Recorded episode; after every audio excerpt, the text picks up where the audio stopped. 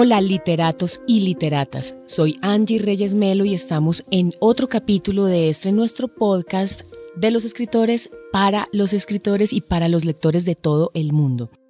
Hoy les tengo una poeta que a mí me encanta y lanzó un nuevo libro hace algunos meses que a mí, la verdad, me dejó loca. Se trata de María Paz Guerrero. María Paz, ¿cómo estás? Hola Angie, encantada de estar aquí en Literata de nuevo. sí, es que efectivamente estamos hablando del tercer libro de María Paz. Se llama Lengua Rosa afuera, gata ciega. Y recordemos que María Paz, para que ustedes también busquen aquí en los capítulos de Literata esos capítulos anteriores, ella estuvo ya en entrevista por sus dos libros poemarios.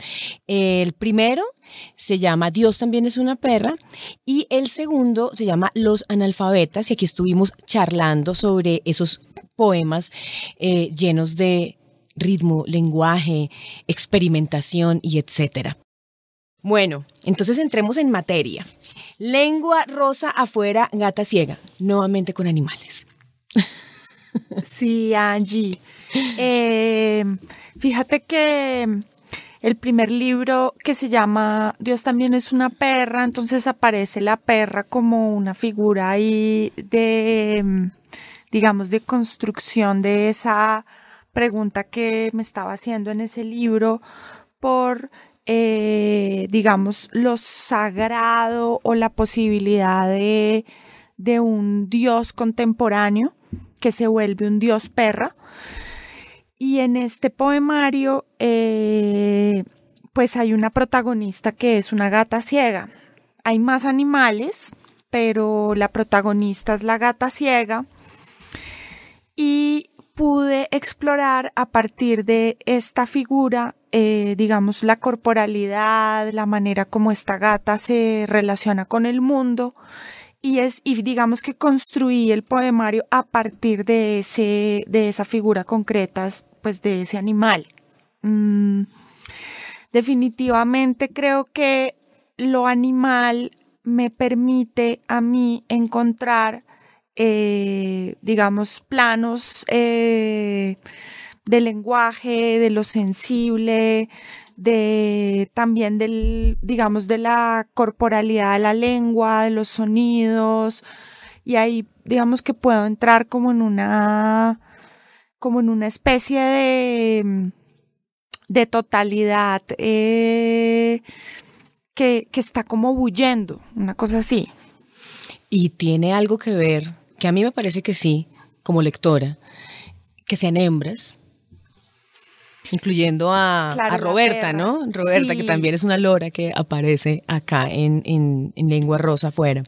Claro, fíjate, sí, está la está Roberta, está que es una lora, está hay unas hay una cabra, eh, la gata ciega, entonces, y hay unas vacas, cantidades de vacas. Entonces, en efecto, todas son hembras y todas son hembras porque mm, de cierta manera es el cuerpo que conozco y que desconozco a la vez. Es decir, eh, ese, ese lugar de, pues, de lo femenino, eh, pues me atraviesa personalmente y a la vez me parece ajeno o me parece distante en la medida en que lo que hago con lo animal o las los animales hembras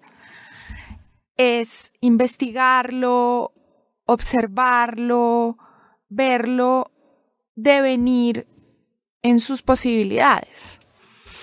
Y esta imagen súper potente de la gata ciega eh, deviene con su lengua. O sea, no es solamente una gata, no solamente está ciega, sino que también tiene una lengua, que esa lengua es la que le permite, curiosamente, estrellarse. Exacto. Entonces, eh, pues esa, esa gata saca la lengua, por eso el título en el título era importante que estuviera la protagonista y que estuviera como lo, digamos, en la acción que la caracteriza, que es sacar la lengua, y es una lengua rosa, como las lenguas de los gatos, que son rosadas. Y el animal en el poemario saca la lengua porque una mano le da carne picada, carnita picada. Entonces el animal está acostado, eh, ronroneando, revolcándose en sus, digamos, en su ceguera, también avanzando en el espacio en su ceguera, como es ciega, pues se da golpes contra las cosas. Y una vez eh, pues pasa esto, también está esta actitud de sacar la lengua y que le den la comida. Entonces, no es cualquier comida, es carnita picada. Y esto eh, lleva a que la lengua se vuelve material y orgánica.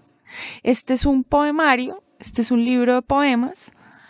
Eh, la poesía se ocupa del lenguaje en su dimensión, digamos, más estética. Y la gata ciega tiene una lengua que es rosa como la lengua de las, digamos, de la poesía, algo así. Entonces es una, digamos, yo creo que es una especie de, de, intento de, de, volver material y de darle un órgano al, a la palabra poética. Precisamente eso era lo que tenía aquí yo para preguntarte, o sea, ya me respondiste la pregunta y era esa relación entre la lengua de la gata y la lengua, ¿no? Porque es el juego, ¿no? El juego que, que emprendemos nosotros, no solamente cuando leemos este poemario, poemarios como este, sino también de la poeta cuando plantea ese juego. Claro, sí, ese eh, digamos que ahí podría yo pensar que hay una especie de metapoética o de reflexión sobre qué es la poesía y sobre todo como de querer tocar la poesía, de querer como siempre volverla algo que, se puede, mm, que se, o sea, que que se puede tener muy cerca, tan cerca que se puede puede o puede, eh, sí, eh, eh, atravesar o acariciar las cosas del mundo como lo puede hacer una lengua. Entonces, yo creo que es como una especie de, de, ganas de quedarse muy pegado a esa materialidad, de esa posibilidad que da el lenguaje poético de siempre ir como al esqueleto del lenguaje. Entonces, por eso también empieza a haber un juego en el poemario con la lengua que dice la, la, le, la, la, la. O sea, fíjate que así como la palabra poética se vuelve órgano en, el, en la lengua del, de la gata, cuando se está escribiendo esa imagen, la imagen también se vuelve eh, como un canto que parte de una especie de, asunto sonoro de lengua le le le le le la, que es un coro que atraviesa todo el poemario y que alude también a, eh, digamos, la manera como los cantantes de salsa eh, improvisan en sus canciones que muchas veces dicen ese, ese coro, la, la, le, la, la, la. Y para explicar un poco lo que está, em, digamos, mostrándonos aquí María Paz, es que dentro del, del poemario ustedes van a encontrarse con algunas reiteraciones, que son eh, versos que se repiten continuamente dentro de la lectura. Entre ellos está este de la, la, le, la, la, le, a, espérate, a, la, la, le, la, la, le, y también como fragmentos de letras de canciones de salsa. Así que ustedes se los van a encontrar y van a darse cuenta de lo que les está explicando en este momento la poeta. Entonces esto tiene que ver como con el ritmo, con las reiteraciones, con las iteraciones. Sí, este es un poemario eh, que tiene una estructura polifónica, coral, eh, y que está proponiendo como una especie de diseminación eh, de los versos. Entonces tú empiezas a leer el primer, pues no sé, el primer poema y a partir de ahí, como si fuera una semilla, empieza a surgir eh, los empiezan a surgir los demás poemas que están conectados entre sí a partir de repeticiones. Entonces, es un poemario que se lee de principio a fin eh, porque hay una, digamos, una estructura eh, coral que demanda esa lectura de un poema después del otro a ver, tú abres el libro y te encuentras con un poema, porque los libros de poesía se pueden leer de esa manera, o sea, tú, lo, es fascinante que cada poema está suelto en el mundo como un fragmento eh, y muchas veces es una delicia abrir un poema, un libro de poesía y leerse un solo poema. Acá lo puedes hacer, pero digamos que vas a encontrarte con un universo fragmentado que está resonando con los demás poemas, pero no de una manera explicativa. Y ese, ese asunto de la estructura que no es explicativo, no es causal, no hay una, sino reiterativo, coral, musical, es verdaderamente, digamos, el, el, como el método con el que trabajé este, este poemario. Yo lo leí dos veces. La primera vez lo leí de una sentada, y claro, me inundó el ritmo, me inundó toda esa, em, digamos, ese estallido de, sensaciones musicales, eh, esas resonancias, ¿no? Está esta palabra napurna que se repite y se repite y se repite y uno la busca y siempre significa algo diferente dependiendo de dónde la estás leyendo. Eh, eh, bueno, los animales y estas letras. Y la segunda vez la leí así como, como no se debe leer. y claro, es una experiencia completamente diferente. Claro. Yo te quería preguntar eh, precisamente por, por esto que algunas personas de pronto podrían pensar que es como algo visceral, ¿no? O sea, que es como que no, yo, yo, yo escribo esto porque me salió del alma y no sé qué, porque pareciera que fuera así, cuando realmente si tú lo miras con cuidado es algo completamente estructurado. o sea, es algo que tiene una arquitectura. Claro. Es que eh, yo creo que mm, hay, digamos, es muy difícil lograr lo no causal em, y pareciera que es algo caótico o, digamos, em, sí, lo que tú dices, como, como si fuera algo que se escribe de una sola sentada. El asunto con esto es que mm, lo que empieza a suceder en la lectura es que empieza a haber esas repeticiones, esas variaciones, esas que de hecho hay en una parte dice similitudes, repeticiones, variaciones, el mismo libro va definiendo su poética. Y entonces ahí es cuando el lector puede ver, uy, pero ¿cómo así? Esto no está tan caótico, ¿por qué vuelve a aparecer esto en este punto? Eh, ¿Qué hago? Eh, y ahí hay como una especie de, como de guiños y de y de cáscaras que se le ponen al lector. Esta es una lectura eh, que, digamos que, que pone a la, a la persona en, lo, como tú lo dijiste, primero en un estado de sensación, es decir, se lee para capturar sensaciones. Y lo que se y lo que queda es eso, las sensaciones, las sensaciones sonoras, auditivas del lenguaje, de las repeticiones, de las apariciones de los animales, es un mundo que está construido en un plano que no definitivamente no apunta a definir cosas o a razonar o a explicar eh, o a embellecer, sino más a, a, llevarlo a uno como una especie de estallido, como una experiencia del estallido.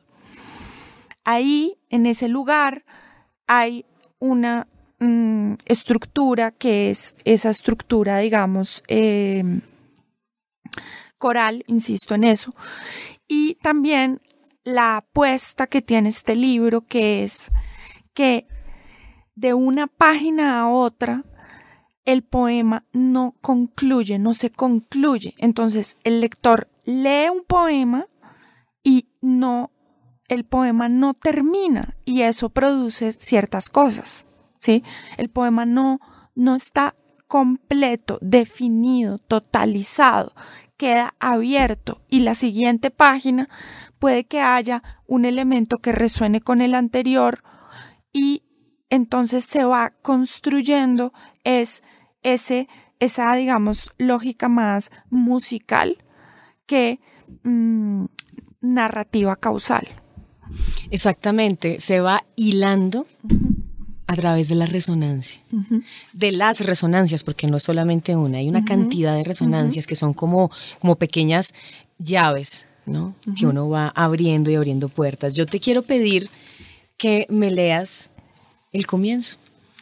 Porque tenía pensado otro, pero ahora que sabemos que tiene un orden, vamos a hacerlo así.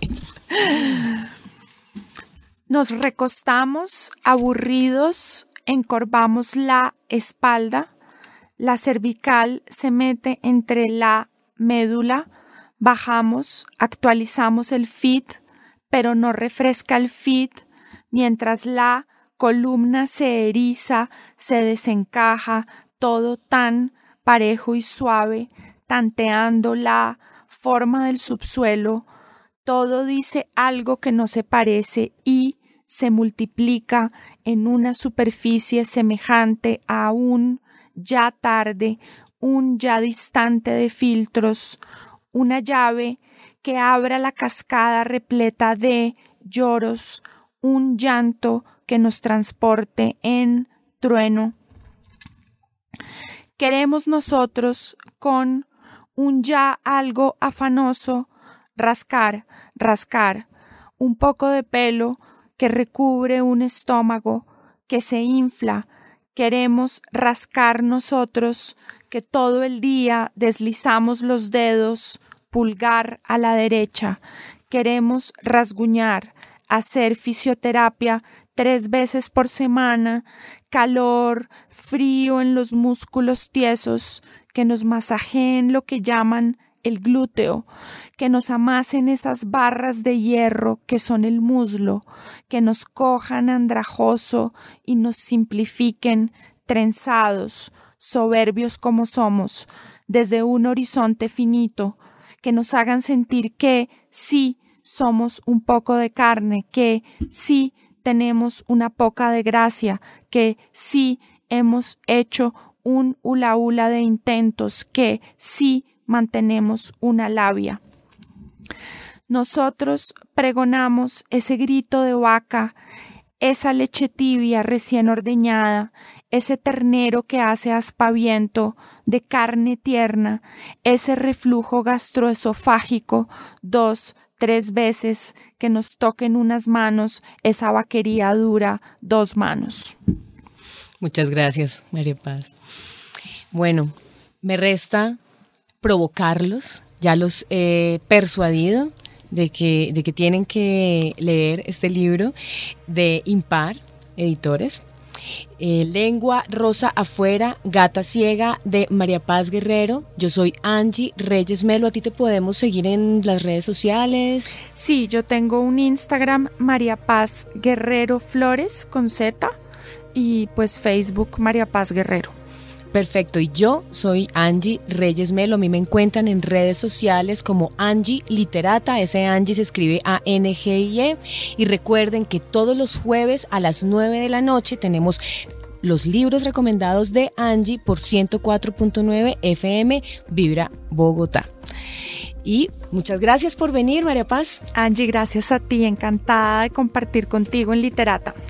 Y a ustedes me resta decirles que por favor no se despeguen de Literata, tenemos más capítulos, más autores, más lecturas, mucha poesía, novelas, narrativa aquí en Literata, el podcast de los escritores, para los escritores.